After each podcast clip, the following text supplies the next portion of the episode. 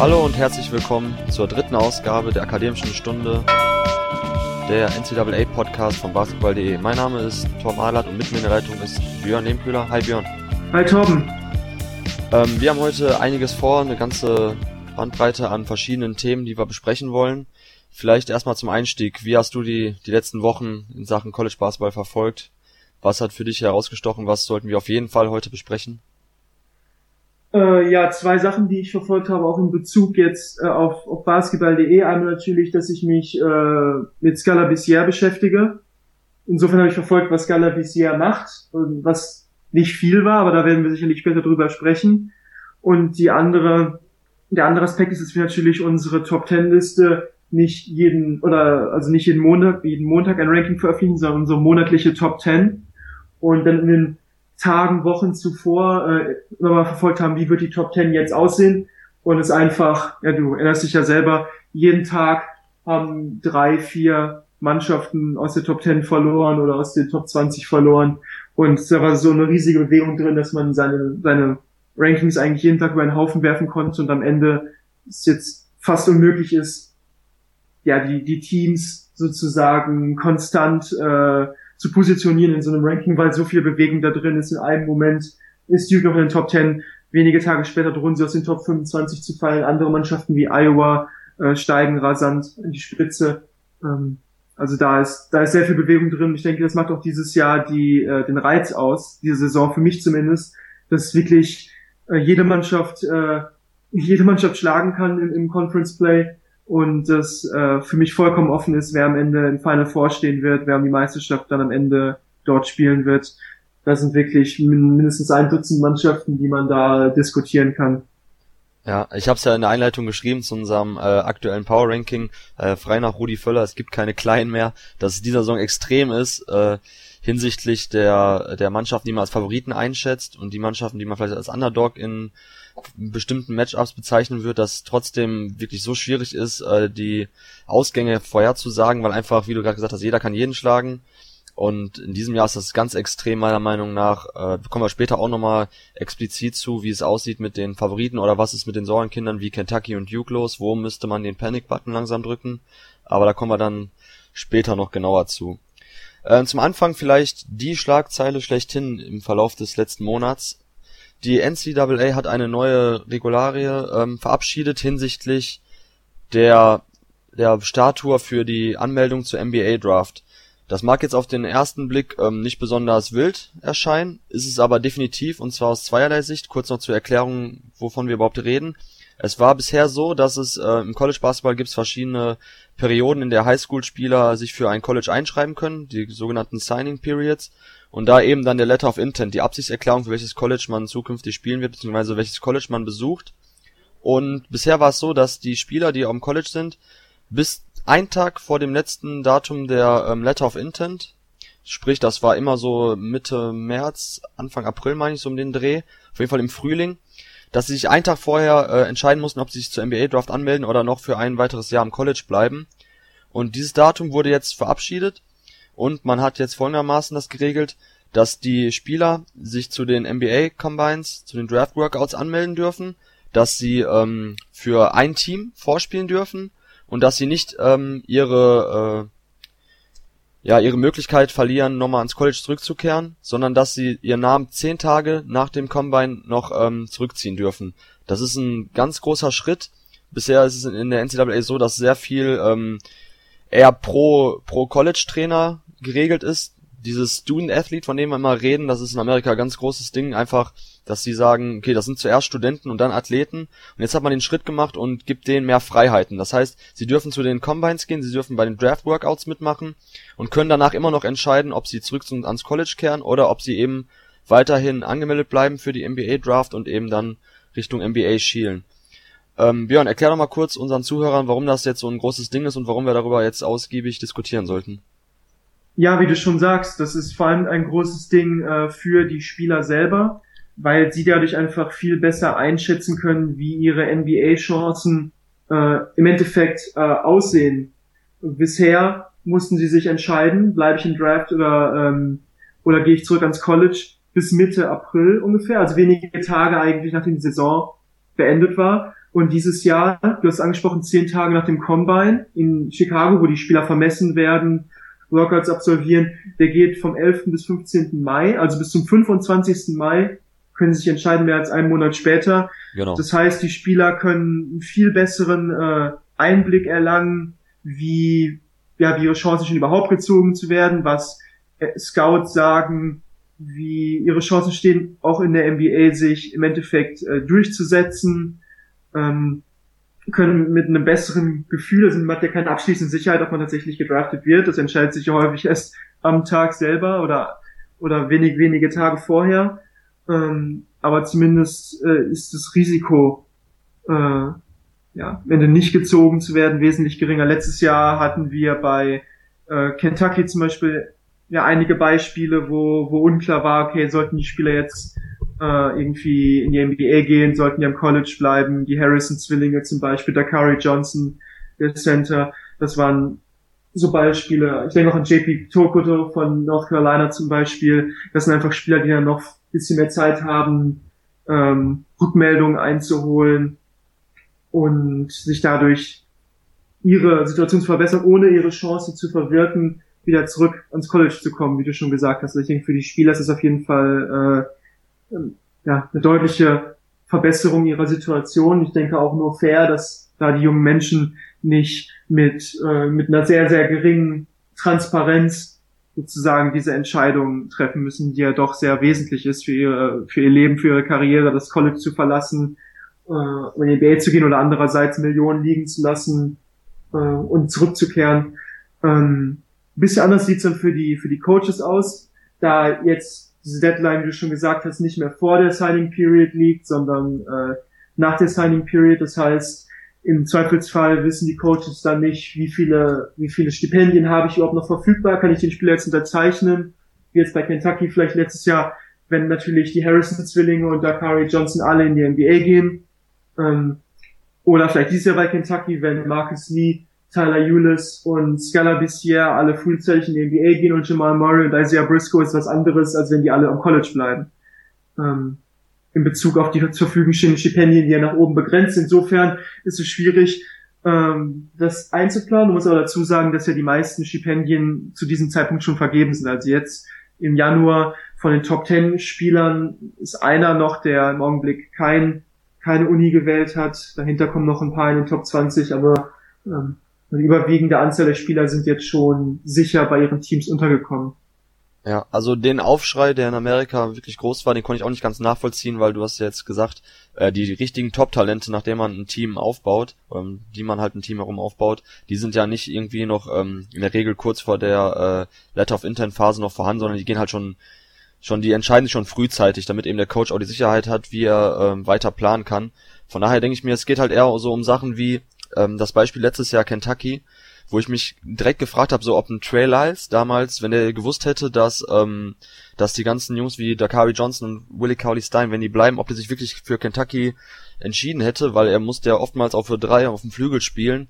Ähm, und das ist halt für mich so ein Ding, wo ich überlege, okay, vielleicht die Talente, die warten vielleicht jetzt auch ein bisschen länger ab, um zu schauen, okay, wie entscheiden sich die anderen Jungs, die jetzt gerade noch auf dem College sind, bleiben die in der NBA-Phase so? Und das fällt halt jetzt weg, weil man muss, die Coaches haben halt viel schlechtere Planungssicherheiten, beziehungsweise gar keine Planungssicherheit mehr, wenn es um die, ähm, um ihre eigenen Talente geht und um deren Draftchancen. Ich denke auch jetzt so an Jungs wie ähm, Chris Dunn oder ein Jakob Pöltl, wenn die sich halt, äh, oder wenn die die Möglichkeit gehabt hätten, schon letztes Jahr bei den Combines mitzumachen und dann irgendwie eine valide Aussage ähm, zu bekommen, okay, wie stehen meine Chancen, werde ich vielleicht in den Top 10 gezogen, dann ähm, wären die vielleicht auch schon frühzeitig gegangen. Bei Pörtl und bei Chris Dunn waren das ja eben so die Sachen, ähm, dass von verschiedenen Scouts kam, okay, wenn ihr jetzt noch ein Jahr bleibt und an die und die Sachen spielen, dann wäre es möglich, dass ihr nächstes Jahr, im Fall von Chris Dunn wurde ja von den Assistant Coaches von Providence gesagt, okay, du bist definitiv ein Top 5 Pick, wenn du bleibst.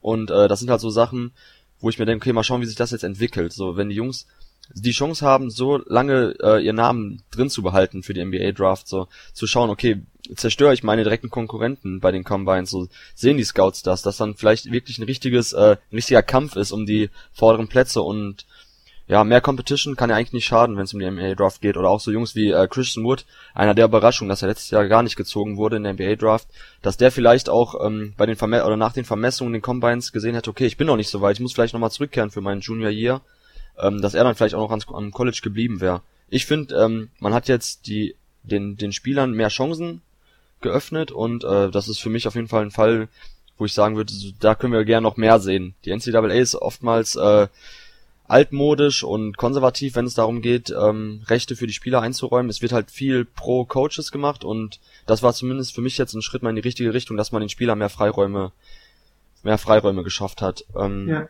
Was sich für mich auch noch als Frage stellt, ist, ob der Combine dadurch aufgewertet werden wird, weil in den letzten Jahren da die Top die Top-Talente eigentlich nicht dran teilgenommen haben, zumindest nicht an den interessanten Teilen des Combines. Und äh, ob da jetzt vielleicht irgendwie dann die, der Trend wieder dahin gehen wird, dass die da ihre Aktivitäten verstärken. Aber zum Beispiel denke ich nicht, dass ein Scala bisher sehr aktiv beim Combine sein wird. Mhm. Aber muss man, äh, wenn es so, wenn es sich so fortsetzen wird wie in den letzten Jahren, aber das muss man abwarten. Vielleicht erfährt der Combine ja auch wieder eine, äh, ja, eine Aufwertung. Jetzt, wenn, wenn wir mal rein spekulieren, glaubst du, dass wir dann in den nächsten Jahren mehr Juniors und also vor allem mehr Juniors bei der NBA Draft sehen?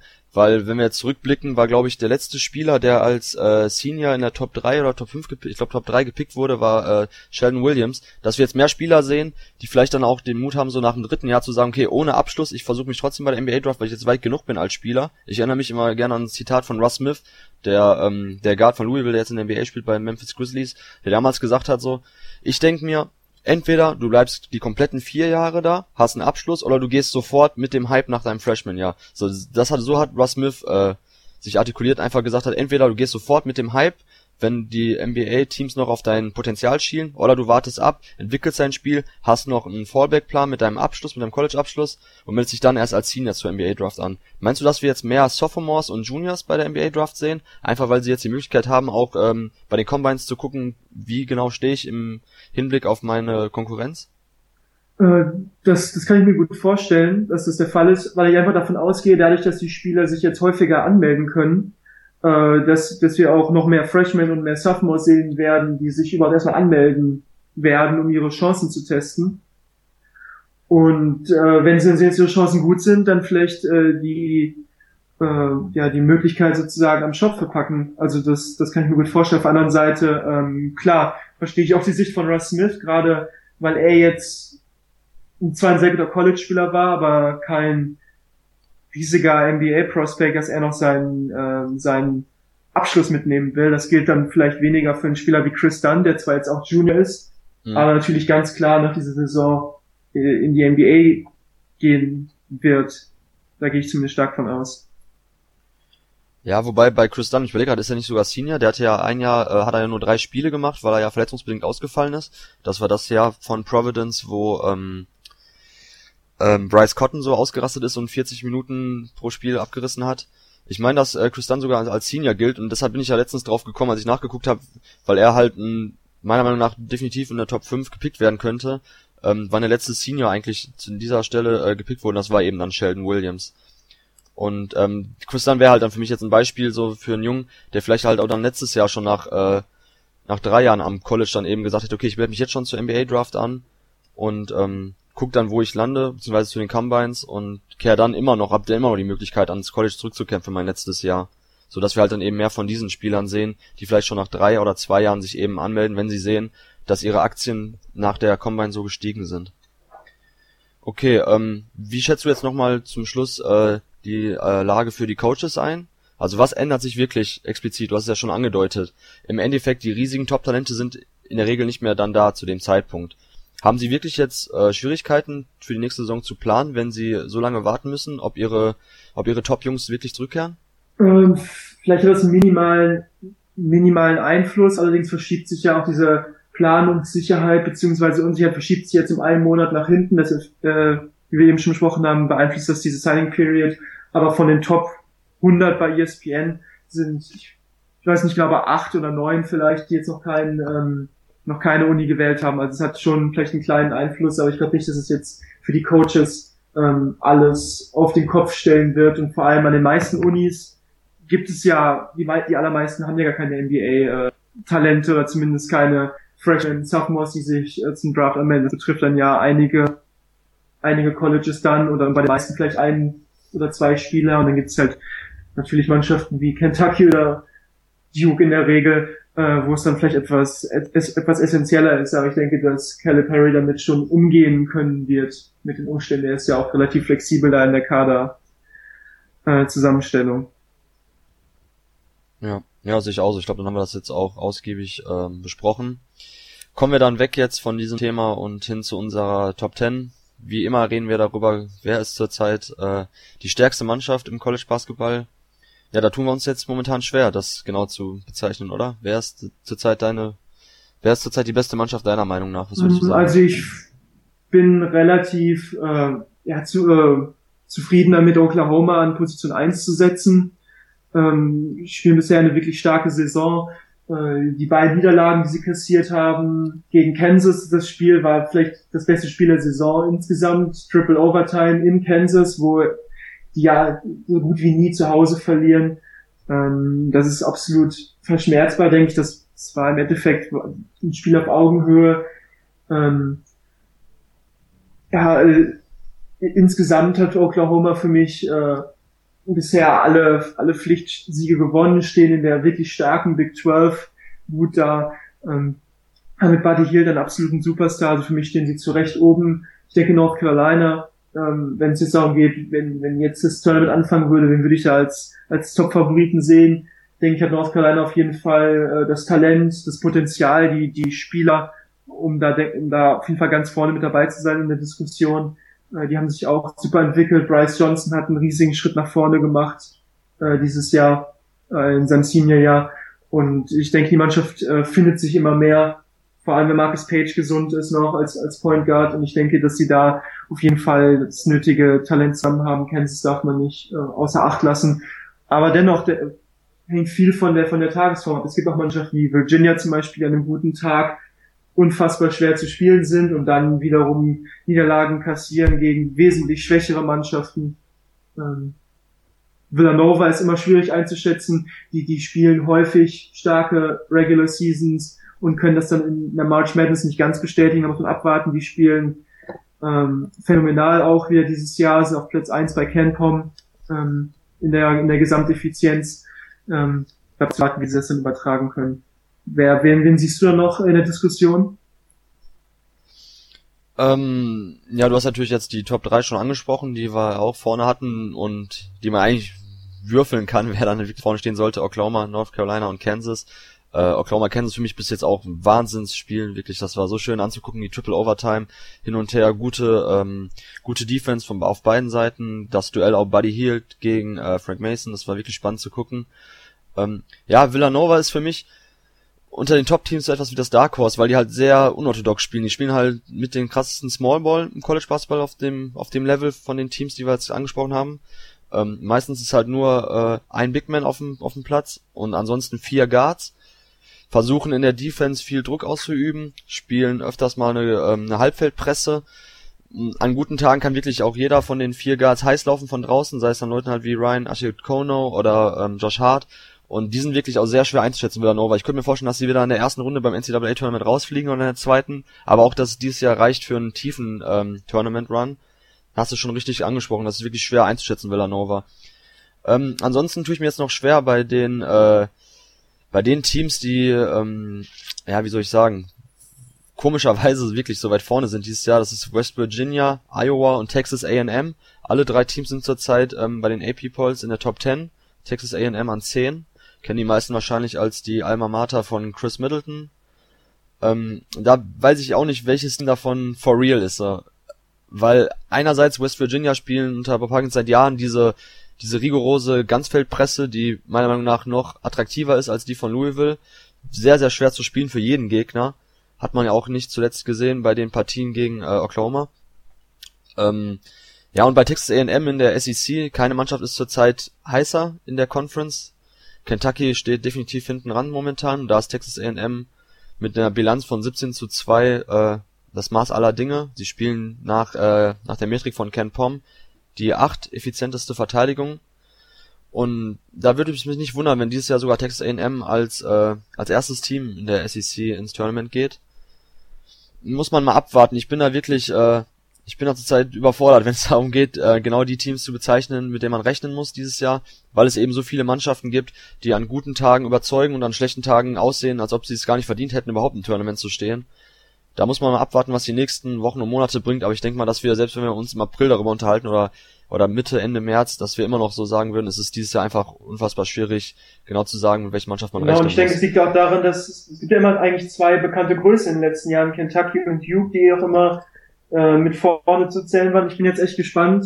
Äh, wir reden jetzt ja am Sonntag, wenn jetzt montags der AP-Poll rauskommt, ob es dann, dann beide Mannschaften rausfallen werden. Bei Kentucky bin ich eigentlich, also die waren letzte Sicher. Woche ja. nur knapp drin, bei Duke an 20, glaube ich. Ähm, und Kentucky hat ja verloren gegen, gegen Auburn. Äh, Duke hat gegen Syracuse verloren. Äh, Kentucky wird sicher rausfallen und bei Duke aus dem Coaches Poll werden sie nicht rausfallen, denke ich. Die hatten sie ja bis letzte irgendwie an zwölfter Stelle. Aber aus dem AP Poll vielleicht und wenn ich, wenn ich da richtig informiert bin, in den letzten 35 Jahren gab es, glaube ich, einen Poll überhaupt mal, 2007, wo keine von den beiden Mannschaften in den Top 25 war. ähm, und das zeigt eigentlich, wie offen die Saison ist, vor allem weil eigentlich beide Mannschaften jetzt nicht äh, untalentiert sind, aber eben auch äh, sehr inkonstant, was, was ihre Leistung anbetrifft. An einem guten Tag, wenn es, wenn es bei Kentucky, wenn, wenn Eulis und Murray aufdrehen, können sie auch jede Mannschaft schlagen. Und wenn Poitras vielleicht noch einen guten Tag erwischt, oder Marcus Lee. Und auch bei Duke mit Ingram äh, hat sich enorm entwickelt in dieser Saison. Aber trotzdem äh, sind diese beiden Mannschaften, ist die Frage, ob die konstant genug sind, um dann wirklich auch drei, vier, fünf äh, Tournament-Spiele hintereinander zu gewinnen. Das sieht im Augenblick auf jeden Fall nicht so aus. Aber die Saison ist ja auch noch äh, ja, zwei Monate äh, lang. Ja, ähm, wir haben uns ja auch schon beim letzten Podcast darüber unterhalten, wie, äh, wie akut ist gerade die Gefahrenlage in, in Kentucky und äh, in, bei den äh, Duke Blue Devils. Würdest du echt sagen, dass diese beiden Mannschaften in diesem Jahr Probleme, also Kentucky definitiv hat sie jetzt schon in der ihrer eigenen Conference, aber würdest du sagen, dass beide Teams dieses Jahr ähm, verdient haben, Hassen so unter dem Radar fliegen, einfach weil sie signifikanten Schwachstellen haben und strukturelle Probleme in ihrem äh, Verteidigungsspiel? Äh, ja, definitiv haben sie bisher nicht die Erwartungen erfüllt, die vor der Saison an die beiden Mannschaften gestellt wurden. Ähm, wie gesagt, ich denke, dass, dass die Vergangenheit gezeigt hat, dass diese beiden Mannschaften auch noch im März äh, heiß laufen können. Aber bisher steht, ja, also Texas A&M spielt eine bessere Saison als Kentucky in der SEC. Und in der ACC äh, ist Duke vielleicht, ja, ich weiß nicht, bei Kenpom glaube ich nur die fünf beste Mannschaft im Augenblick. Ähm, und das ist natürlich eine sehr starke Liga. Und da müssen sie sich auf jeden Fall strecken, wenn sie da noch irgendwie um den Titel mitspielen wollen. Aber ich denke, dass man da vielleicht auch ein bisschen längerfristig denkt und äh, eher darauf schielt, dann im März die Höchstform äh, zu erreichen. Vor allem, wenn Emil Jefferson dann äh, wieder integriert ist in die Mannschaft, denke ich, dass Duke dadurch auch wieder Aufwind erfahren wird. Ja, das wird auch interessant sein zu sehen, wie dann äh, Brandon Ingram spielt, wenn er wieder mehr neben Emil Jefferson spielt und nicht mehr dann den Smallball-Vierer genau. gibt, weil ja. das funktioniert jetzt noch auf dem College. Ich kann mir nicht vorstellen, dass in der NBA dass er da wirklich seine Nische findet als Smallball Vierer, sondern wahrscheinlich eher wirklich Vollzeit auf dem Flügel auf der 3 agiert. Ähm, ja, das Ding ist bei Kentucky, die sind sogar sowohl bei der Offense als auch bei der Defense noch unter der Top 30 nach Ken Pom. Das sieht aber meiner Meinung nach schlimmer aus. Wenn man sich die Spiele von Kentucky anguckt, äh, in der Offense harmonieren die Guards nicht so, wie ich mir das vor der Saison vorgestellt habe. Also dann Isaiah Briscoe ist einer der besten Guards, wenn es darum geht, effizient am Korb abzuschließen, aber er findet zu selten die Lücke. Jamal Murray ist zurzeit, also meine bei mir ist er auch ein bisschen gefallen, wenn es darum geht, ihn irgendwo im Big Board zu verordern, einfach weil er doch äh, seine Entscheidungsfindung, klar, er ist noch jung, aber die ist doch sehr ausbaufähig und Kelly Perry kriegt einen Wutausbruch nach dem nächsten, wenn er sieht manchmal, dass ähm, Jamal Murray viel zu früh die Sprungwürfe nimmt aus schlechten äh, Situationen heraus. Und dann lass uns doch mal kurz jetzt über Scala bisher reden. Was ist denn da los? Du hast ja schon gesagt, dass du ihn äh, verfolgst, weil du eben bei uns äh, damit beauftragt wurdest, Scala bisher zu beurteilen hinsichtlich seiner Draftchancen. Ich frage mich jetzt gerade, Bleibt Scala bisher vielleicht sogar am College? Sehen wir ihn nächstes Jahr noch für Kentucky auflaufen oder wird er definitiv in die NBA wechseln? Weil zurzeit stimmt seine Minutenanzahl nicht. Er hat gestern wieder nur vier Minuten gespielt. Seine Verteidigung ist weiterhin problembehaftet. So im Angriff wird er meiner Meinung nach auch falsch eingebunden. Es gibt viel zu wenig Pick-and-Pop-Situationen für ihn.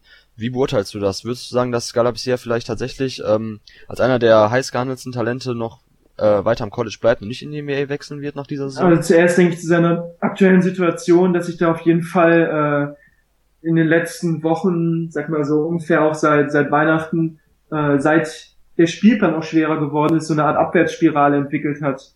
Denn gerade zu Saisonbeginn, wo sie noch gegen die schwächeren Teams gespielt haben, NJIT, Boston University, äh, Wright State und so weiter, hatte er noch gute Zahlen aufgelegt, war auch, ähm, stand auch seine 20, 30 Minuten sogar auf dem Parkett, hat den Ball bekommen, hat zweistellig gepunktet, da war es war noch relativ in Ordnung, aber gerade dann, seit es schwieriger wurde, da, das Spiel gegen Louisville und dann jetzt die Spiele in der SEC, äh, wird ihm schon seine Grenzen aufgezeigt. Vor allem, wie du schon angesprochen hast, auch dann physisch beim Rebound, in der Verteidigung ist er kein Faktor, äh, lässt sich viel zu leicht wegdrängen.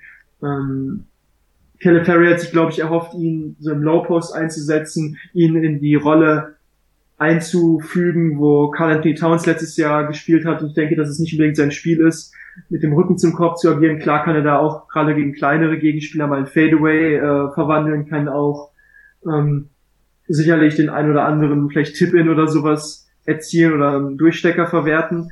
Aber er hat weder die Physis im Augenblick noch dieses, ja, die Erfahrung im Low Post, um da wirklich auf dem höchsten Niveau ähm, jetzt effektiv zu spielen. Offensiv, defensiv natürlich brauchen wir gar nicht von zu reden. Und ich denke, dass er eher wirklich seine Stärken hat mit dem Gesicht zum Korb. Letztens gegen Arkansas war bisher sein bestes Spiel in der SEC am vergangenen Donnerstag. Da hat er auch gezeigt, hat einen Sprungwurf äh, vom, vom Elbow getroffen, ähm, hat dort einmal den Ball bekommen, aus dem Dribbling, Spin-Move abgeschlossen, ist einmal reingekattet, hat den Durchstecker verwandelt. Da hat man schon gesehen, dass er sich vielleicht wohler fühlt, wirklich mit dem Gesicht zum Korb, die Sprungwürfe zu verwandeln. Ähm, dass das eher sein Spiel ist Pick and Pop, hast du angesprochen, das müsste man sicherlich häufiger für ihn laufen, als bisher gelaufen wird. Aber dadurch, dass er dann eher auch so verunsichert ist, ähm, denke ich, dass sich auch, auch psychisch natürlich weiter diesen Abwärtstrend beflügelt hat. Und gestern hat Calipari gesagt, es war kein Spiel für ihn. Ähm, ich habe natürlich trotzdem gehofft, dass er mehr als vier Minuten gegen Vanderbilt spielt, gerade nachdem er gegen Arkansas einen Aufwärtstrend gezeigt hat. Ähm, aber es wird auf jeden Fall weiter eine schwierige Saison für ihn bleiben. Und ähm, gut, Towns hat sich auch nochmal in den letzten Saisonmonaten weiterentwickelt. Aber ich denke, dass Labissiere noch einen weiteren Weg vor sich hat als Towns letztes Jahr, vor allem defensiv natürlich, aber auch in der Offensive, um wieder seinen Rhythmus zu finden, sein Selbstvertrauen zu finden. Und ich denke, dass Kelly Perry auch versuchen sollte, da ihn besser oder gemäß seinen Stärken vielleicht anders einzusetzen, wenn das möglich ist. Ähm, was, was seine Draft-Chancen angeht und die Möglichkeit, noch ein Jahr zu bleiben. Ähm, sicherlich muss man sagen, dass ihm vielleicht ein Jahr am College helfen könnte, natürlich äh, ja, sich weiterzuentwickeln, mit Spielzeit, dass er jetzt einfach noch nicht bereit ist, um einfach in die NBA zu wechseln im Sommer ähm, und dann dort äh, in der Rotation wertvoll Beiträge zu leisten, wenn er jetzt nicht mal das bei Kentucky schafft, die ja keine Bäume ausreißen. Ja. Also insofern, ich denke nicht, dass er bereit ist, jetzt, Stand jetzt, kann noch viel entwickeln, auch über den Sommer und so weiter, aber ich denke, Stand jetzt wäre kein großer Faktor in einem NBA-Team. Und insofern klar verstehe ich den Punkt, äh, zu sagen, dass er ins College zurückgehen sollte. Auf der anderen Seite, wenn man es aus seiner Sicht betrachtet, ähm, es ist ja, es ist ja aus Draft-Sicht einfach so, ein schlechtes Jahr von einem absoluten Top-Talent, und das ist äh, bisher, kann man äh, sicherlich, ähm, wird einem noch verziehen. Also wenn er jetzt in, in den Draft geht und sagen wir mal, sich diese Saison jetzt nicht mehr weiter verbessert oder verschlechtert, sondern so wie er ungefähr jetzt dasteht, wäre wahrscheinlich kein sicher, ziemlich sicher kein Top 5 Pick. Weiß nicht, ob er jetzt in den Top 10 gezogen würde. Draft Express zum Beispiel sieht ihn da ja noch. Also das hängt ja davon ab, was für Mannschaften dann am Ende ziehen, wie die Situation im Einzelfall aussieht, wie er dann bei den Workouts agiert und so weiter. Aber irgendwo im, spätestens dann so vielleicht Mitte der ersten Runde wird es einfach ein Team geben, das sagt, der Draft ist nicht besonders stark. Äh, wen sollen wir, wen sollen wir ziehen? Ziehen wir vielleicht irgendeinen Senior oder der Junior, der bei uns dann als Rollenspieler agiert? Nehmen wir jemanden aus Europa? Oder nehmen wir Scala Bissier, der nach wie vor als, als Face-Up-Vierer mit seinem Sprungwurf, mit seiner Beweglichkeit, Länge, Athletik eigentlich sehr viele Fähigkeiten mitbringt, sehr viel Talent, der immer noch viel Upside hat und sagen, okay, wir trauen ihm zu, die Saison hinter sich zu lassen und sich zu entwickeln und wir äh, geben ein Umfeld, wo er in der NBA ja keine keine äh, Klausuren schreiben und keine Vorlesungen besuchen muss, er trainiert den ganzen Tag, äh, spielt vielleicht in der D-League und hat auch hier die Möglichkeit, sich entsprechend weiterzuentwickeln. Aus seiner Sicht und denke ich klar, das, das Geld sowieso der sichere Vertrag. Ich denke, dass er auch so bessere Chancen hätte, wo er noch sehr realistische Chancen hätte, an einer halbwegs ordentlichen Position gezogen zu werden, im Vergleich dazu, wenn er zurückkehrt und eine zweite schlechte Saison spielt, weil dann ist er auch, ja, in dem Sinne kein, kein Talent mehr, sondern sagt, okay, der zwei Saison ist jetzt richtig schlecht gespielt, äh, vielleicht ist es doch äh, ein größeres Problem, vor allem weil Labissier ja auch zum Beispiel ein Jahr älter ist als Brandon Ingram. Der wird, Labissier wird bald schon 20. Mhm. Äh, insofern denke ich, ja, aus, aus reiner Draft-Sicht und, und finanziell und, und, und ja, aus der Sicht, Profi zu werden, denke ich, aktuell wäre es immer noch wahrscheinlich die beste Entscheidung, in den, in den Draft zu gehen, auch wenn er dort aktuell sicherlich keinen Beitrag leisten könnte. Ja, du hast ja schon eine Sache jetzt angesprochen, nämlich ähm, die Gesamtstärke des NBA Drafts 2016, über den wir jetzt ein bisschen spekulieren können. Denkst du, dass die NBA Draft aus negativer Sicht an die legendäre 2000er heranreicht, wo so Legenden wie Stormal Swift und Darius Miles in der Top 3 gezogen wurden? Haben wir es dieses Jahr wirklich mit einem sehr schwachen Jahrgang zu tun? Äh, ich denke, dass äh, Ben Simmons verhindern wird, ähm, dass es so ein schlechter Draft wird. Ähm, alleine weil, wenn man, wenn es aus dem Draft zumindest mal ein, zwei Leute gibt, wo man sagt, ach ja, das war der, das war der Kyrie Irving Draft oder das, wobei natürlich im gleichen Jahr war wie Kawhi Leonard ein paar andere gute Spieler, aber wenn man sagen kann, das war der Irving Draft, der John Wall Draft, der Blake Griffin Draft oder, oder Derrick Rose Draft, wenn es zumindest einen guten Spieler irgendwie gab, äh, dann sind die Chancen geringer, dass, dass, dass eine Erziehung in so schlechter Erinnerung behalten wird wie ein Jahr wie 2000, wo es eigentlich keinen wirklichen Topspieler, ja, was hier vorgegangen sind. Ja, also Kenyon Martin war ja damals der Number One Pick, der All-Star wurde auch noch, der noch eine ordentliche Karriere hatte. Ähm, ja, ansonsten, ich finde aber schon, was, ähm, gut, ich will nicht sagen, was mir Angst macht, aber zumindest, äh, was ich schon kritisch sehe, ist, dass nach Ingram und nach Ben Simmons, nach den beiden designierten Top-Picks, dass da doch schon ein ziemliches Gefälle kommt hinsichtlich NBA-Talent. Und du hast ja schon jetzt ähm, jemanden wie Scalabs hier angesprochen, der für mich null Impact haben kann am Anfang seiner Karriere. Ähm, da war für mich jemand wie Miles Turner letztes Jahr definitiv weiter schon, was man jetzt ja auch in den letzten Leistungen, nachdem er wieder fit war, für äh, die Pacers gesehen hat.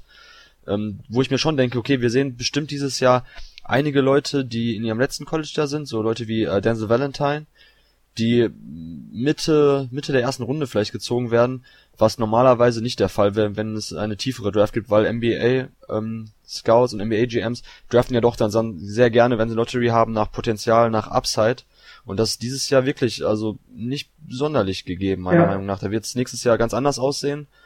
Ähm, aber dieses Jahr könnte wirklich so sein, dass ich sage, diese Draft ist wirklich die schwächste seit zig ja, Jahren. also absolut, da, wenn man weiter runter geht, klar, Simmons, Ingram. Denke ich, Ingram hat sich eine gute Position gespielt aktuell, stand jetzt für die zweite Position.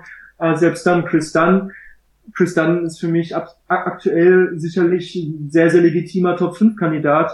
Und ich weiß jetzt nicht, ob Chris Dunn ein All-Star-Caliber-Spieler ähm, ist oder Ah, oder? Nein. Nicht, nicht, Würdest du sagen, Chris Nicht Dunn wirklich. Also, also gerade wenn man sieht, was für uns in der NBA rumlaufen, trotzdem steht er zu Recht äh, so weit vorne, weil er sehr starke Leistung abliefert. Jamal Murray äh, zeigt Anzeichen, reißt aber auch nicht gerade Bäume aus und steht trotzdem auch zu Recht noch relativ äh, weit oben. Also sicherlich kein allzu starker Jahrgang. Und ein weiterer Punkt zu Labissière ist, ähm, dass ja auch Kentucky, Kentuckys Frontcourt-Rotation wahrscheinlich nicht schwächer wird. Also Alex Poitras ist Senior, der verlässt das Team.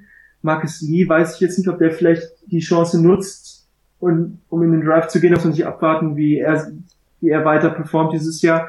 Aber dann gegebenenfalls bleibt Marcus Lee, Isaac Humphreys, Derek Willis. Und dann kommen ja auch immer neue Spieler. Adebayo, Wenyan Gabriel, mhm. hervorragende, hervorragende Highschool-Spieler, also auch Spieler mit riesigen NBA-Ambitionen. Und da ist auch nicht unbedingt gesagt, dass da nächstes Jair das Spiel über ähm, Lavassière laufen wird, vor allem weil ja auch der Backcourt von Kentucky wieder enorm stark äh, aufgewertet wird im nächsten Jahr.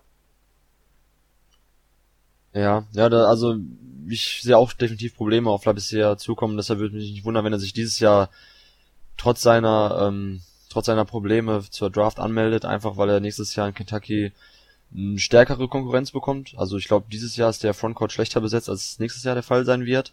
Und eben, dass die fehlende äh, Upside bei den anderen Talenten in der NBA Draft würde ihn immer noch zum legitimen äh, Lottery-Talent machen.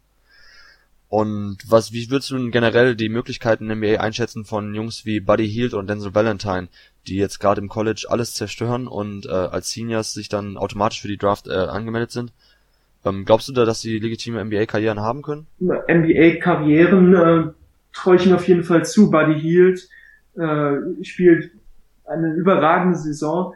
Ich denke, ich sehe ihn jetzt nicht unbedingt als zukünftigen NBA-Star, wobei da natürlich mal viele Aspekte hinzukommen. Ich, ich kenne jetzt Buddy Hield nicht persönlich, ich kann nicht in seinen Kopf gucken, ob er vielleicht auch so ein, ja, sag mal, so, so ein äh, Raymond Green in ihm schlummert oder ein Jimmy Butler oder so Spieler, die um 30 herum gedraftet werden und, und All-Star, All-NBA-Karrieren dann später starten. Das ist sicherlich von hier aus schwer zu beurteilen.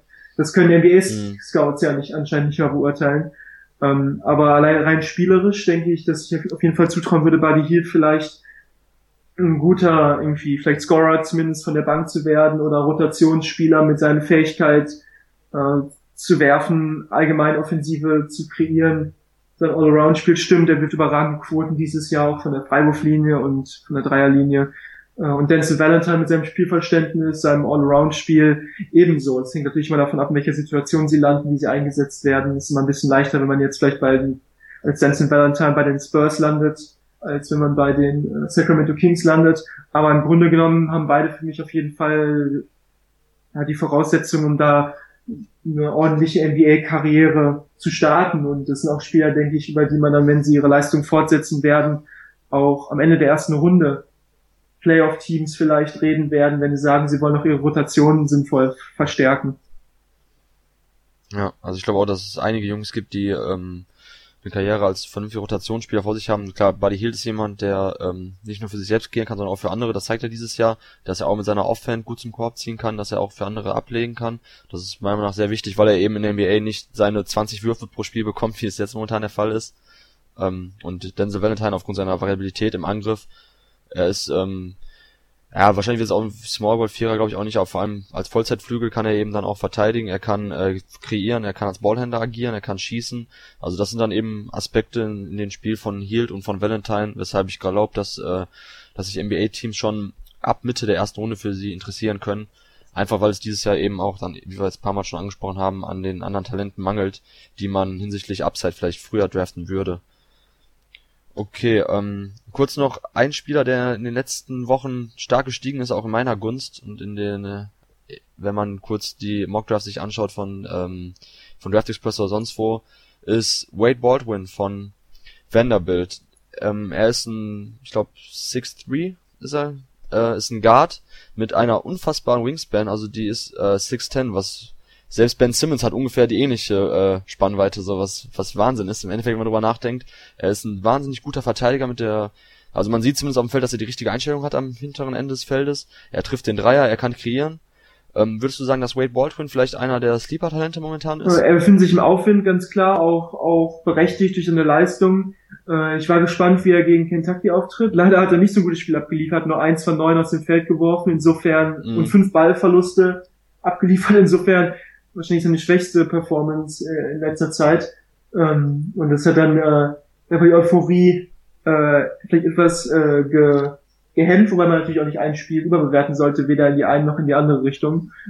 Aber ja, genau. in, so einem, in so einem schwachen Draft ähm, gegebenenfalls äh, sicherlich jemand, der dort ja relativ unbemerkt vor der Saison, der da jetzt äh, sich auf jeden Fall auf die Notizzettel gespielt hat, und mit seinen physischen Voraussetzungen interessante Option darstellt, auf jeden Fall.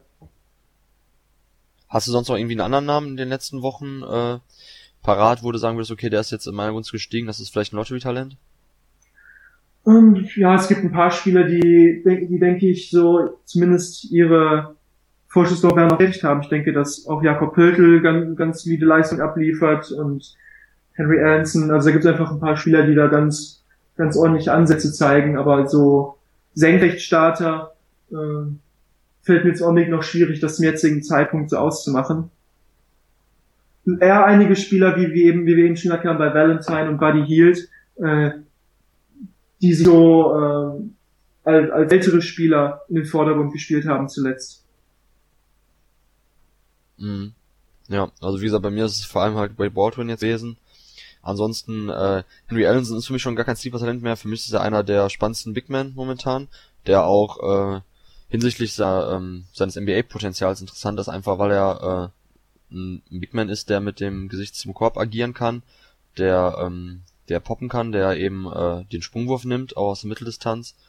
Und das ist sicherlich dann für einige NBA-Teams interessant, die schon um die Position 5 herumpicken dürfen, weil das eben Spieler sind, die in der heutigen modernen NBA gefragt sind. Und da kann ich mir schon vorstellen, dass äh, Henry Allenson bei vielen NBA-Teams sehr weit vorne steht. Ansonsten äh, Ivan Rapp ist für mich jemand von California, den wir bald auch im, ähm, als Profil vorstellen auf unserer Seite, der zuletzt gute Leistungen abgeliefert hat, der vielleicht sogar ein besseres NBA-Talent ist als Jalen Brown, muss man abwarten.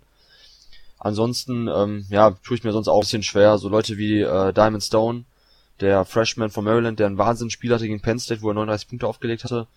Oder ähm, jemand wie, wie, wie Jake Diallo von Kansas, der kaum spielt zuletzt. Ist auch sehr schwierig irgendwie zu bewerten, mhm. äh, ob er sich jetzt schon zur NBA-Draft anmelden sollte, ob er vielleicht ein Lottery-Talent ist oder ob er eher, weiß nicht, zum Ende der ersten Runde dann gezogen wird, ähnlich wie es bei Kevin Looney äh, letztes Jahr der Fall war oder ähm, Steven Zimmerman. Also es ist dieses Jahr auch wirklich schwierig, irgendwie die äh, Draft abzuschätzen, wer wo gezogen wird, einfach weil es ähm, ja, weil die Leistung eben auch so äh, so schwanken bei den Jungs. Wir haben ja schon darüber gesprochen, dass dieses Jahr schwierig ist, überhaupt Spiele vorherzusagen oder welche, was die Top-Teams sind. Und genauso ist das dann auch bei den Spielern. Das spiegelt sich da irgendwo auch wieder, finde ich persönlich. Und von daher sollten wir dann definitiv noch ein paar Monate abwarten, bevor wir ähm, weil nicht valide, vernünftige Aussagen darüber treffen können, wen wir wo einschätzen bei der NBA Draft oder auf unseren Big Boards. Okay, dann haben wir jetzt genügend eigentlich über die Spieler auch gesprochen. Kommen wir zum Schluss noch kurz auf unsere deutschen Jungs zu sprechen. Maudolo hat sich äh, hat gemacht in den letzten Wochen, legt gute Zahlen auf. Die Columbia Lions sind gut in die ähm, in die Ivy League Saison gestartet. Hast du etwas von Mauro gesehen in den letzten Wochen? Ähm, ich habe bei dem äh, Spiel gestern gegen Cornell kurz reingeschaut ähm, war ein wichtiger Sieg auf jeden Fall. Ich denke, dass das Maudelo ja auch neulich im, im Interview mit dem DBB ja nochmal unterstrichen hat, dass es für ihn einfach große Ziel ist, einzuziehen ins äh, NCAA Tournament am Ende der Saison, am Ende seiner letzten College-Saison. Ähm, und ich denke, da, da ist es halt wichtig, auch solche Spiele wie jetzt gegen Cornell da ähm, zu gewinnen, wenn Columbia ähm, da äh, mitspielen will, weil die, die größten Konkurrenten, die ich da sehe, sind dann eher Mannschaften wie Yale, Princeton, Harvard. Und, aber ich denke auch, dass Columbia auf jeden Fall das, das Potenzial besitzt, gegen diese Mannschaften auch da äh, gegenzuhalten. Und ich denke, individuell hat er seinen Rhythmus äh, gefunden. Die, seine Rolle ist ein bisschen anders geworden, dadurch, dass ähm, ja, Rosenberg zurückgekommen ist, Saisonbeginn, das, das beschreibt er auch im Interview. Aber ich denke, dass er da im Großen und Ganzen äh, jetzt gut in Form ist und dann äh, sich hoffentlich noch weiter steigen wird jetzt in der Ivy League Saison. Vor allem, weil in der Ivy League die Saison gibt's ja auch bei den anderen, äh, zu den anderen Conferences kein Turnier. Das heißt, der am Ende oben steht in der Tabelle, darf äh, zum March Madness und die anderen blicken in aller, äh, ja, im Regelfall in die Röhre. Mhm. Ja, was ich auch gut fand, was aus dem Interview hervorgegangen ist, was ja schon angesprochen, was vom DBB durchgeführt wurde mit Maudolo, ist, dass wenn Leute einfach, die sich halt für interessieren, okay, was macht eigentlich Maudolo, der hat mir gut gefallen bei der EM und die blicken auf seine reinen Statistiken, da sehen die, okay, der hat letztes Jahr 18,4 Punkte aufgelegt, jetzt sind es nur 15,9. So, er, er trifft schlechter aus dem Feld. Die Dreierquote ist von 43% auf 38 abgerutscht. Aber man muss halt eben, ähm, was Maodolo dann ja auch selber betont hat, äh, schauen, wer zurückgekommen ist. Das ist nämlich dann Rosenberg, der als, äh, der halt als Flügelspieler auch dich beansprucht, der auch kreieren kann. Und ähm, ja, das war halt eine Umstellung. Letztes Jahr lief einfach sehr viel oder fast alles über Maodolo. Und dieses Jahr ist das eben dann, äh, ist die offensive Last auf mehrere Schultern bei äh, Columbia. Und das spiegelt sich dann natürlich auch in den reinen Statistiken wieder, wenn dann eben der Punkteschnitt um 2,5 Punkte ungefähr oder fast drei zurückgeht, aber eben das Gesamtbild stimmt zurzeit bei Columbia, finde ich, und äh, ja, ich kann durchaus vorstellen, dass wir sie dieses Jahr sehen werden beim NCAA-Tournament, äh, NCAA-Tournament einfach weil ich äh, sie stärker einschätze als die anderen Mannschaften als Harvard und äh, Yale, die Verletzungsprobleme haben. Und von daher würde es mich auf jeden Fall freuen, wenn wir dieses Jahr dann mit Maudolo einen Deutschen beim Tournament haben, der vor allem im Gegensatz dann zu Jungs wie, äh, wie ein Gavin Schilling vor allem der Star oder einer der Stars seiner Mannschaft ist und über den dann halt viel Lauf wird. Ähm, ja, sonst gibt's irgendwas Neues zu Moritz Wagner, wir besprechen sollten. Im Endeffekt, die Spielzeit ist weiterhin so lala. Ja, also, ist sehr, sehr beschränkt. Also, also im letzten ja. Spiel meistens so acht bis zehn Minuten gespielt, gegen, gegen Maryland, glaube ich, gar nicht gespielt. Jetzt macht so seine vier Punkte, ein, zwei Rebounds. Ähm, ja, also die Würfe, die er bekommt, äh, verwandelt er im Augenblick ganz gut, aber so eine wahnsinnig große Rolle spielt er bei Michigan nicht. Aber ich denke, dass er da in, zumindest in der Rotation ist, denke ich, ist aktuell erstmal in Ordnung. Michigan spielt auch gar keine so schlechte äh, Saison. Äh, dafür, dass sie eigentlich ähm, ja vor der Saison nicht besonders hoch eingeschätzt wurden. Und bei ihm ist es eher, denke ich, muss man langfristig gucken. Also das ist jetzt ja kein One-and-Done Prospect da in Michigan, sondern der wird jetzt mhm. langsam herangeführt und dann äh, hoffentlich dann in seinem zweiten, dritten, vierten Jahr noch dann in eine größere Rolle schlüpfen. Aber da denke ich, sind die Anzeichen ganz gut, dass ihm das gelingen wird. Ansonsten die Spieler, die halt aus, aus deutscher Sicht große Zahlen auflegen, sind weiter Martin Bräunig von für Montana, äh, der da seine äh, 18, 18 und 9 äh, auflegt mit guten Quoten und äh, Jarrell Reichel, von dem ich jetzt nicht viele Spiele gesehen habe, aber der, äh, mhm. der für Eastern Kentucky 19,3 Punkte pro Spiel macht, 7,6 Rebounds, 3,5 Assists, ähm, wahnsinnig große offensive Rolle spielt und äh, auf jeden Fall immer, immer mal wieder auch äh, sehr, sehr attraktive Deadlines auflegt. Hast du mal von ihm ein Spiel gesehen? Ansonsten ist es vielleicht ein Spieler, mit dem, mit dem man sich mal beschäftigen könnte. Nee, also Eastern Kentucky ist auch eine Mannschaft, die nicht besonders äh, weil nicht oft über den ESPN-Player bei mir flimmert. Von daher kann ich da jetzt auch keine äh, künftigen Aussagen darüber treffen. Klar, ich habe mir auch paar ähm, paar Szenen von ihm angeguckt. Ich weiß auch, dass der äh, Kollege Axel Barbs beim NBA-Chefblog einen Artikel letztens über ihn geschrieben hat.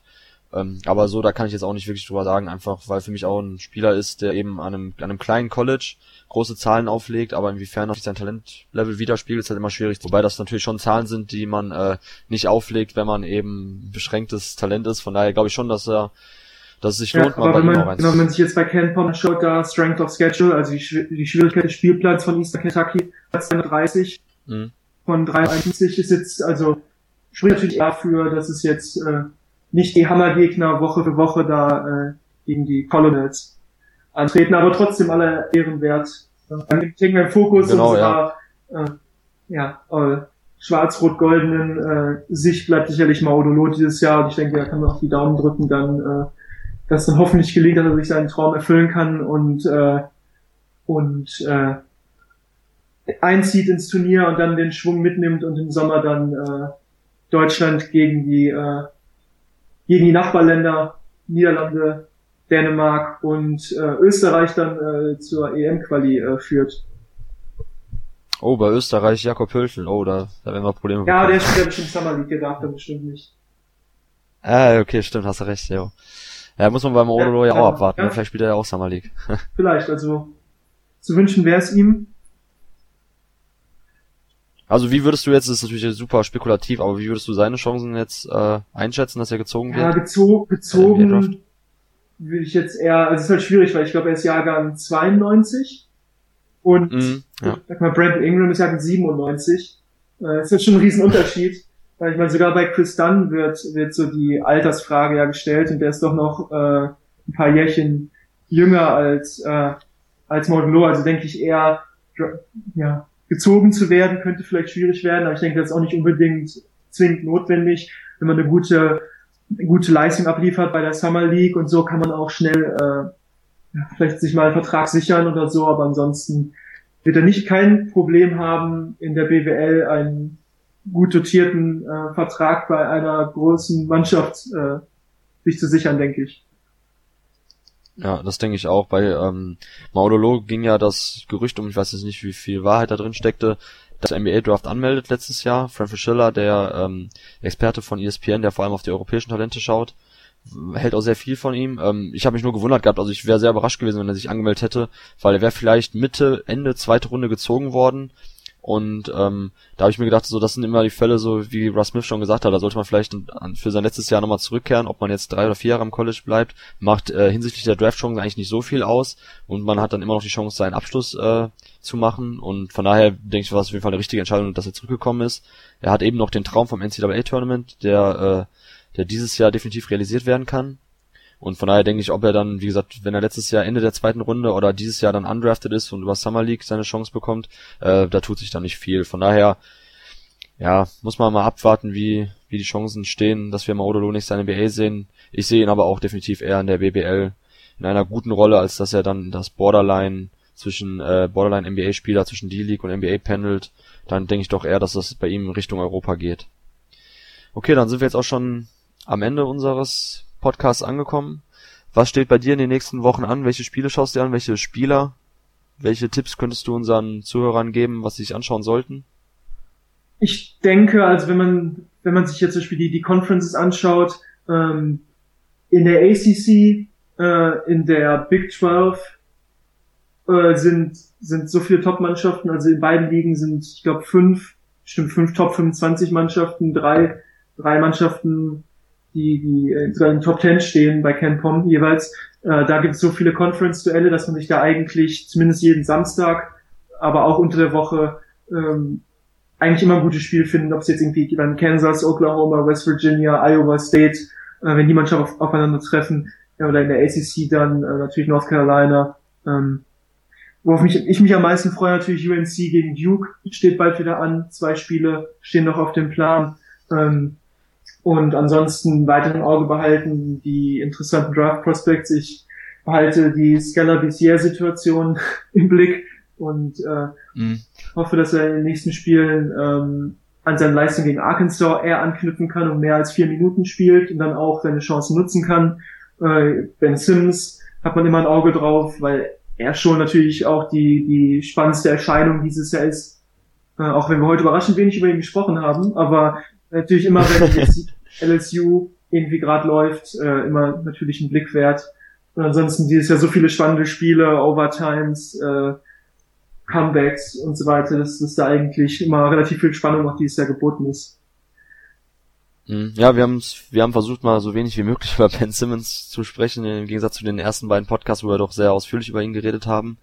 Ähm, klar, für mich auf jeden Fall immer noch so der spannendste Junge einfach auch, äh, weil ich es sehr interessant finde, zu überlegen und zu schauen, okay, wie stehen seine Chancen auch in der äh, NBA einen direkten Impact zu haben. Ist er vielleicht als Spielertyp nicht wirklich gemacht für die moderne NBA, weil er eben äh, als Big Man nicht gut schießen kann. Es gibt ja verschiedene Shotcharts von ihm, wo man eben sehen kann, wie effizient er direkt am Korb abschließt, aber eben von außen aus Mitteldistanz und aus der Dreidistanz kaum Würfe nimmt.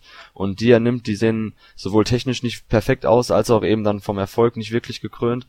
Und ja, das ist halt sehr interessant bei ihm zu sehen, weil man weiß ja jetzt schon, dass er in der NBA Probleme haben wird, so äh, effizient am Korb abzuschließen, wie es jetzt am College ist, weil er einfach die Gegner nicht mehr so überpowern kann. Äh, ist, die Mischung aus Passing Skills, IQ und Größe ist halt immer noch einzigartig. Es gab letztens auch von ähm, eine interessante eine interessante ähm, Statistik, Nämlich, da wurden seine Statistiken auf 40 Minuten gerechnet, verglichen mit äh, Lama Odom und Tim Duncan, weil das eben die Statistiken sind, die ihm als Spielertyp als ähm, ja als Point Forward irgendwo noch am nächsten kommen, wobei Tim Duncan ja noch eher der klassischere traditionelle Big Man ist, aber eben Lama Odom so etwas wie der der erste richtige Point Forward war. Und da hat man gesehen, dass er ähm, deutlich stärker als Freshman war als Lama Odom und das schon eher in Richtung Tim Duncan von den Statistiken geht, natürlich mit schlechterer Defense aber das fand ich schon ziemlich interessant, so dass man vielleicht dann bei ihm so aus eine so eine, eine Kreuzung aus äh, Tim Duncan und Lamar Odom mit ähm, mit etwas schlechterer Defense als Tim Duncan, aber dafür ähm, besseren Passing Skills, mehr Ballhandling. Das ist schon spannend zu, zu betrachten, Ben Simmons, und da bin ich wirklich äh, interessiert zu schauen, wie sich das noch weiterentwickelt und vielleicht, wenn wir dann beim nächsten Mal nochmal äh, etwas mehr über ihn reden. Ähm, zum Schluss noch eine letzte Frage, die jetzt hier gerade ähm, mir durch den Kopf gegangen ist. Ähm, David Blatt wurde gefeuert von den Cleveland Cavaliers. Sein bisheriger Assistant Coach Tyron Lue übernimmt. Ähm, Im Zuge dessen kam irgendwo eine Diskussion auf, habe ich gesehen, welcher momentaner Head Coach am College am ehesten dafür gemacht wäre, in der NBA einen Head Coach Spot zu übernehmen. Äh, fand ich interessant. So, wen würdest du zurzeit nennen? Welcher ähm, Headcoach in der NCAA, abgesehen natürlich jetzt von den Calipari, dessen Namen da immer rumgeistert, wenn irgendwo ein, ein Trainerposten frei wird in der NBA. Welchen jungen Headcoach siehst du vielleicht in ein paar Jahren in der NBA? Okay, ähm, ich denke, was auf jeden Fall hilft, äh, um in der NBA zu coachen, das sieht man jetzt auch in dem David Black-Fall und, und beziehungsweise auch mit, mit Tyron Lue, dass anscheinend ja auch großer Wert darauf gelegt wird, dass vielleicht der Coach selber mal ein NBA-Jersey getragen hat äh, dass, dass sie das vielleicht noch mehr Autorität verschafft. Ähm, kann mhm. ich mir vorstellen, dass es vielleicht zum Beispiel Kevin Ollie, der jahrelang in der NBA gespielt hat, dass das vielleicht ein Kandidat wäre, der aufgrund seines Backgrounds ähm, dafür geeignet wäre, allein äh, dadurch, dass er dann halt auf dem hohen Niveau gespielt hat und auch auf dem College-Niveau erfolgreich war, ähm, würde er mir jetzt spontan ad hoc als erstes einfallen. Okay, ja, Kevin Ollie ist sicherlich ein Name, der auch seit dem Titelgewinn der Yukon Huskies äh, vor zwei Jahren immer mal wieder genannt wird, wenn irgendwo was frei wird. Ansonsten gibt es halt sehr viele Coaches, so äh, ich denke an, an Leute wie, wie, wie Tony Bennett, die ich einfach, also der Head Coach der Virginia Cavaliers, die ich einfach in der NCAA auch ähm, besser ja. aufgehoben sehe, aufgrund seines äh, einzig, also in Klammern einzigartigen Spielstils in der Defense mit seiner Pack-in-Defense. Pack ähm, der hatte Zonenverteidigung, so das wird sich nicht eins zu eins in der NBA übertragen lassen und da denke ich so, dass er dann am College besser aufgehoben ist. Ansonsten die ganzen Koryphäen wie eben Calipari und Petino haben schon in der NBA gecoacht, waren weniger erfolgreich. Sie wissen, was sie am College haben. Sie wissen, warum sie auch lieber, glaube ich, da bleiben, anstatt in die NBA zu wechseln. Sie verdienen da auch jetzt nicht schlecht in, an ihren jeweiligen Universitäten. Von daher ist zurzeit irgendwie jetzt kein Name, der hervorsticht, wie es sonst ähm, in den letzten Jahren immer mal wieder gewesen ist. Man denkt natürlich jetzt an Fred Heuberg vor allem, der aufgrund seines äh, Pace and Space Spielstils bei Iowa State vor allem dafür gemacht war, dass das schrie ja förmlich schon nach NBA, äh, weil er eben einen ähnlichen Spielstil äh, spielen ließ bei Iowa State. Ansonsten sehe ich da also solche Fälle dieses Jahr nicht wirklich.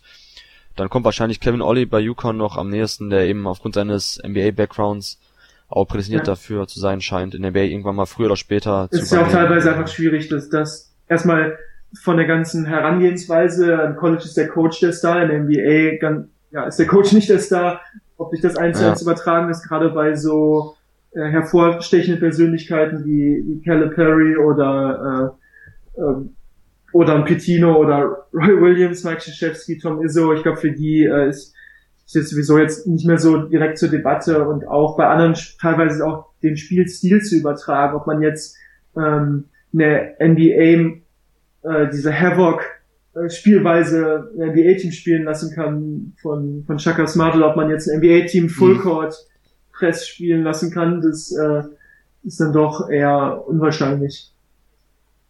Ja, ich glaube, man kann es gut auf den Punkt bringen, so NBA, it's a Player League und in der NCAA dann dreht sich doch viel mehr um die Coaches und das wissen die auch, glaube ich, zu schätzen. Deshalb ähm, ist es jetzt gar nicht so der Fall, als ob alle NCAA Head Coaches Richtung NBA schielen, sondern so, da, so das Gefühl habe ich zumindest oftmals, so dass Leute, die sich halt vor allem mit der NBA beschäftigen, die denken, okay, die Kolle, äh, die Trainer am College, so die warten nur auf ihre Chance, aber das ist ja definitiv nicht der Fall, sondern es ist schon so, dass sie zufrieden sind mit dem, was sie dann am College äh, verdienen und von daher glaube ich nicht, dass es irgendwo zurzeit einen Trainerposten gibt, wo ich sagen will, okay, der ist prädestiniert dafür, dass er früher oder später mal in die NBA geht, sondern du hast ja schon jetzt gerade die richtigen Namen angesprochen, so Roy Williams und so, das sind einfach Koryphäen im College Basketball und die werden wir jetzt nicht irgendwann mal in der NBA sehen.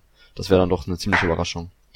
Okay, gut, dann haben wir die Zeit auf jeden Fall gut gefüllt, sogar ein bisschen überzogen wiedermals. Ähm, ja, dann bedanke ich mich für deine Zeit, Björn. War wie immer schön mit dir über College Basketball zu reden. Ähm, vielleicht jetzt noch wirklich zum Abschluss, was wird es in den nächsten Wochen geben? Wir können definitiv versprechen, dass endlich die ersten Profile online gehen werden, ab Donnerstag. Ähm, ja, was steht sonst noch an? Was würdest du sagen? Ja, ich denke, was man im Auge behalten sollte, sind natürlich un unsere, unsere Rankings, unsere Power Rankings, auch wenn diese natürlich in dieser Saison mehr denn je auf wackeligen Beinen stehen durch die zahlreichen Upsets. Aber ich denke, jetzt ist auf jeden Fall, wie du schon angesprochen hast, ein guter Zeitpunkt, sich mit den Spielern auch auseinanderzusetzen. Wir haben jetzt so knapp 20 Spiele absolviert. Und ich denke, da man schon eine Stichprobe, die groß genug ist, um äh, zu beurteilen, in welche Richtung es vielleicht gehen könnte, auch im Hinblick auf, auf, auf, auf den Draft und gerade äh, jetzt, wo sie auch schon ein paar anspruchsvollere Gegner hatten in der eigenen Conference, die meisten Spieler zumindest, denke ich, dass das jetzt, äh, dass ich mich auch darauf freue, dann äh, die anderen Profile äh, zu lesen da ja, mein Spieler ja Scala bisher wahrscheinlich mit am wenigsten äh, bisher gezeigt hat im Vergleich zu deinem Spieler zum Beispiel, Ben Simmons oder äh, den anderen Jungs, die wir dann porträtieren werden in den nächsten Wochen. Ja, genau. Wir haben ja extra ein bisschen länger gewartet, bis wir die ersten Profile jetzt online stellen, beziehungsweise haben dann den verschiedenen Redakteuren gesagt, nehmt euch ruhig die Zeit, weil ähm, hinsichtlich der Draft ist halt immer schwierig, Wasserstandsmeldung abzugeben, nach jedem Spiel das Profil umzuschreiben, ist auch blödsinnig, von daher äh, haben wir jetzt erstmal dann bis Ende Januar gewartet und können dann jetzt sagen, dass definitiv die ersten Profile online gehen werden. Es sind äh, Analysen geworden halt über die Spieler, Offense, Defense, welcher Spielstil und mit anschließenden Spekulationen, wo wir sie ungefähr verorten würden in der NBA Draft, wobei das ja wie gesagt Spekulation ist. Da gibt's verschiedene Parameter, die noch reinspielen, welches Team zieht wann, welche Spieler werden gebraucht und so weiter. Aber da denke ich, dass zumindest unsere Profile die ersten Anlaufpunkte sein dürften für für NBA Draft interessierte Menschen in Deutschland. Okay, Björn, dann vielen ja, Dank für deine gerne, Zeit. Danke für die Einladung. Und, und wir sprechen uns dann demnächst. Genau, mal. bis dann, ciao.